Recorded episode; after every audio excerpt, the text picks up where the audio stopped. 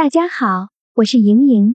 周六上午十一点，NBA 有好戏上演，届时太阳对阵掘金，两队将于太阳主场凤凰城中心球场展开较量。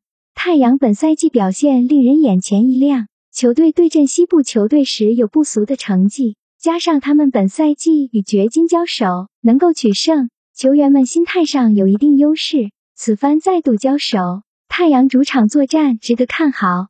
太阳本赛季表现可以用脱胎换骨来形容。自从2009年到2010年之后，球队首度回到了季后赛的行列当中。目前他们的战绩为八胜五负，以百分之六十一点五的胜率暂列西岸第四的位置。得益于克里斯保罗的加入，这位曾经的梦之队成员以均场八点二次助攻的表现助力太阳球队得以极大的增加进攻流畅度。当家球星德文布克均场交出二十二点二分。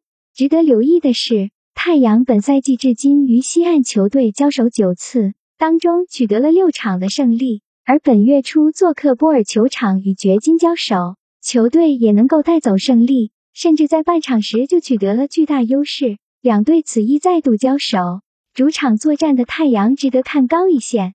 另一边。掘金现在阵中只有约基奇的发挥比较稳定，塞尔维亚中锋打出均场二十五点一分、十一点四个篮板和十次助攻的数据，简直就是 MVP 级别的表现。尽管如此，掘金目前的战绩并不稳定。上仗击败雷霆之后，球队才好不容易将胜率提升至百分之五十，与上赛季的表现还是存在一定距离。主要原因在于贾马尔·穆雷。经历了上赛季季后赛的爆发之后，穆雷本赛季状态起伏不稳，均场只能得到十九点二分和四次助攻，在数据和效率方面都没有进步，甚至在上仗对阵雷霆时，他才得到五分。